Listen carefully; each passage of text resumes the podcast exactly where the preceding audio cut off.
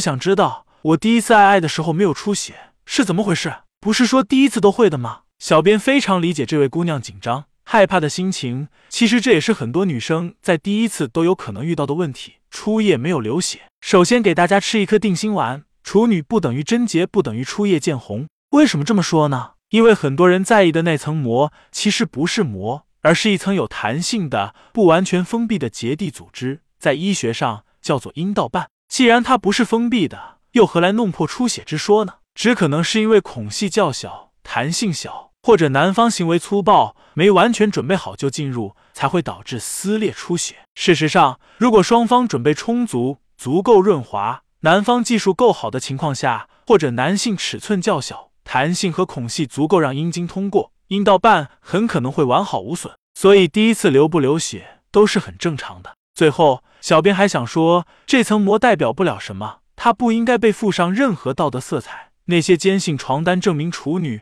落红才是有情物的人，他们对女性生理知识一无所知。如果你身边有非常在意处女膜的人，可以将此内容分享给你的好友，让他了解真相。